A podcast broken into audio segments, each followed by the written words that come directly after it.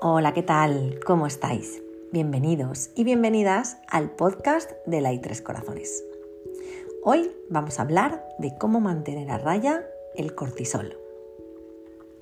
Por todos es bien sabido que vivimos en un mundo ajetreado donde uno de los ingredientes principales es el estrés y tenemos que aprender a gestionarlo para que no desencadene en males mayores.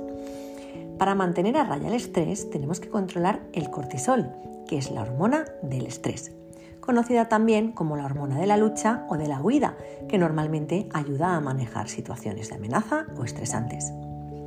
La liberación de esta hormona hace que aumente la frecuencia cardíaca, se acelere la respiración y se tensen los músculos. Lo habitual es que una vez pasen estos periodos de peligro o de amenaza, los niveles de cortisol vuelvan a sus niveles de normalidad pero como vivimos bajo el estrés crónico, los niveles de cortisol se mantienen elevados y con el tiempo pueden llegar a causar enfermedades y problemas de salud. Entre ellos, problemas digestivos, fatigas crónicas, disminución del sistema inmunológico, etcétera, etcétera, etcétera. Así que hoy quiero compartir con vosotros 5 tips que debemos incluir en nuestras rutinas diarias para lidiar con el estrés y regular esta hormona que a más de uno seguro que nos resulta familiar. En primer lugar, haz alguna técnica de relajación. Se ha demostrado científicamente que la meditación, la respiración profunda, el mindfulness, el yoga o incluso darse un masaje reduce los niveles de cortisol. Seguro que dispones de unos minutos al día para respirar de forma consciente. Empieza por ahí y poco a poco añade alguna otra actividad. En segundo lugar, mejora tu dieta. También se ha demostrado que hay una relación directa entre el cortisol y la alimentación. Los niveles de cortisol pueden alterar el sistema de recompensa de nuestro cerebro para favorecer el consumo de alimentos con alto contenido en azúcar y grasa. De ahí que cuando estás nervioso te da por comer más bollos o comida basura. Así que para ayudar a mejorar tus niveles de cortisol y romper estos ciclos, elimina de tu dieta la comida rápida, los snacks procesados o los refrescos azucarados. Algunos de los alimentos que nos recomiendan consumir son el salmón, las frutas, las verduras, cereales integrales, legumbres, almendras. El tercer tip, duerme lo suficiente. Los estudios científicos certifican que no dormir lo suficiente entre 7 y 8 horas diarias hace que tu cuerpo sea más propenso a producir cortisol.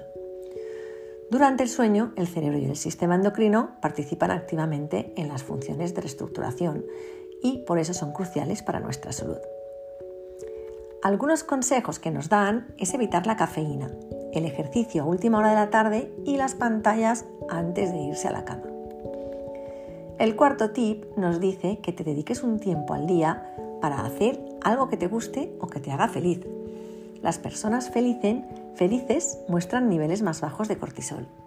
Los expertos recomiendan el contacto con la naturaleza unos 20 minutos al día, un paseo por un parque, por la playa, hacer actividades que te hagan sentir bien, por ejemplo una reunión con amigos, una serie, una peli de comedia, vídeos de YouTube de gente que admires, monólogos, hay miles de cosas que puedes hacer. Si es que hoy en día lo tenemos súper fácil. Todos tenemos un móvil al que le podemos pedir lo que queramos y nos lo reproduce al instante. Así que hazlo. Y por último, haz ejercicio. Mente sana, cuerpo sano. El deporte ayuda a regular también el cortisol. Además, se libera serotonina y dopamina, que son las hormonas que se relacionan con el bienestar emocional. No hace falta que sea un ejercicio muy intenso, aunque si el estrés es más extremo, los expertos sí recomiendan apuntarse a actividades dirigidas como eh, puede ser el spinning, el body pump, body combat. De este modo liberaremos más tensión acumulada. Bueno, bueno, y resumiendo, aquí os dejo los 5 tips que tenemos que incluir en nuestra vida. Practica alguna técnica de relajación, come bien, cuida tu sueño, Dedícate unos minutos al día a hacer algo que te guste y haz ejercicio diario. Si ya los haces todos, enhorabuena. Pero si por el contrario no haces ninguno, te animo a que cojas uno o dos de ellos y te comprometas contigo mismo y con tu salud a implementarlos en las próximas semanas. Te aseguro que te vas a sentir mucho mejor. Y con todo esto, solo espero haber contribuido en estos minutitos a reducir vuestros niveles de cortisol. Me despido con una frase de Kala Stevenson que dice, la risa ayuda a equilibrar una situación estresante. Así que toma nota y ríe.